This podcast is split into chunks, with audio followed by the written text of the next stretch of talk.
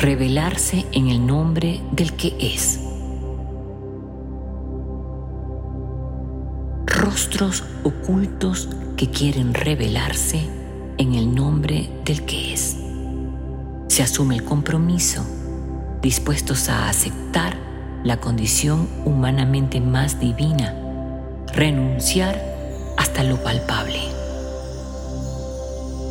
Figuremos hoy, imaginemos que cada uno de esos rostros ocultos es Babaji, porque está ahí, es Él, esa figuración que existe de ese ser.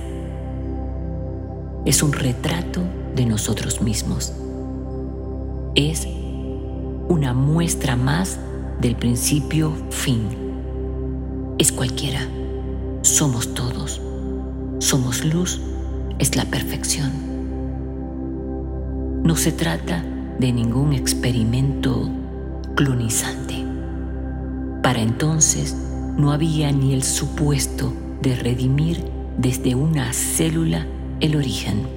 Para otros, y para otros, y para otros, se trata de la célula misma, de la misma célula unificada, imposible de dividir. El Dios mismo, el Padre que fue, es y será. Contemplen cada día su rostro, sus rostros, redimiendo la luz que son. Om Namah Shivaya.